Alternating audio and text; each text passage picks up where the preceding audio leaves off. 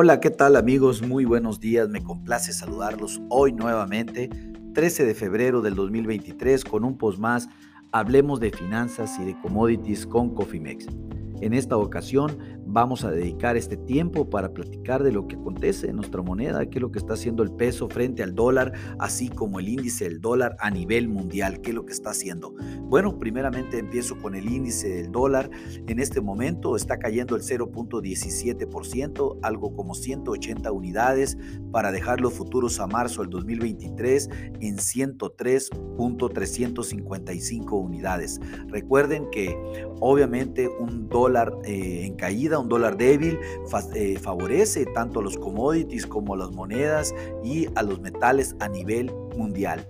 Bueno, nuestro peso en este momento se encuentra prácticamente sin cambios. Eh, en este momento el futuro se encuentra en 18.64 pesos por dólar, un excelente nivel esto logrado después, obviamente, de la semana pasada, cuando Banjico aumentó en 50 puntos base su tasa de referencia, llevándola de 10.5 a 11%. Esta fue la gasolina que necesitaba el peso para llegar nuevamente a ese nivel de 18.5 60 eh, pesos por dólar, que es prácticamente en donde nos encontramos. Ahorita, pues iniciamos operaciones en 18.62 a 18.64. Esto eh, prácticamente con 3 centavos debajo del cierre del, pasado viernes.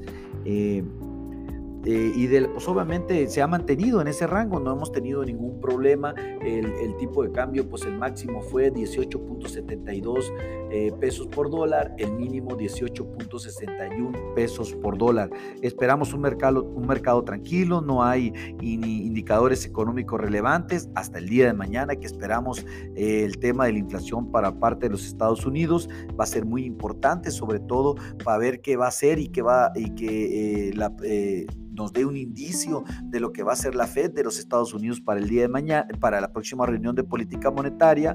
Entonces, pues definitivamente la información vendrá a partir del día de mañana. El tipo de cambio pues tiene posibilidades de buscar el 18.58, que es el primer soporte que tiene, y en la parte eh, como eh, pivot mantiene el 18.6475 y en la parte alta se mantiene en 18.82 hasta los 19 pesos por dólar. Los mercados en Europa pues, reflejan ganancias, Asia cerró en términos mixto, esperamos que alrededor de las 10.30 de la mañana eh, una nueva emisión de bonos por parte de los Estados Unidos a 3 y 6 meses va a ser muy importante, ya vimos y ya platicamos acerca de los bonos y las tasas de interés, cómo han reaccionado a la, fuertemente a la alza. Bueno, mis amigos, como en forma general les puedo comentar que esperamos una sesión tranquila para el peso, no así a partir del o bien a partir del día de mañana que vendrá la volatilidad. Activen sus estrategias en administración de riesgos, llámenos con gusto, podemos hacer un traje a la medida porque recuerden que lo peor es no hacer nada. Pasen un hermoso día. Hasta luego.